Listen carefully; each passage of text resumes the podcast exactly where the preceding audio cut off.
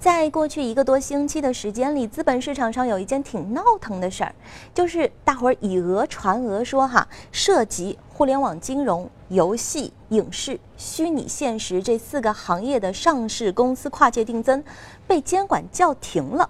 我们注意啊，这里的动词是完全叫停。而到了证监会的例行发布会上呢，相信各位也已经看到结果了，就是证监会明确辟谣了。说再融资和并购重组相关的规定和政策没有任何的变化。就有基金经理在接受我们采访的时候，那是大呼他自个儿被狠狠耍了一把。因为啊，在假消息不胫而走的那几天里，包括他，包括他所知道的几个基金经理的同业哈，其实做了大幅调仓动作，就是买入低估值的白马股，抛掉他们手上那些有重组概念的中小股。在我所在的一个。操盘手的社交媒体群里头啊，甚至有一些群友提出了结构性股灾四点零这样的概念。不过证监会一辟谣，到了本周，市场又恢复了相对的平静。本期节目呢，并不是给大家来回放这样一个事件经过的哈，而是尝试解答这样两个问题。虽然政策本身没有变化，我们知道了哈，但是在市场的感受或者说在实际的操作当中，并购重组是不是被收紧了？第二呢？怎么来看待它的影响？我们先来看几个案例哈。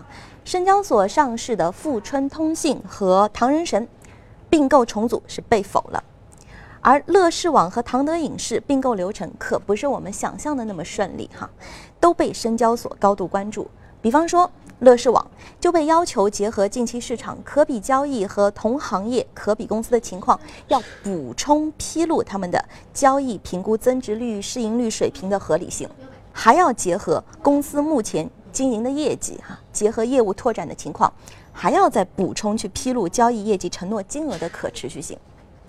就有投行人士啊，在接受采访的时候说，这些例子在他看来就已经是信号了。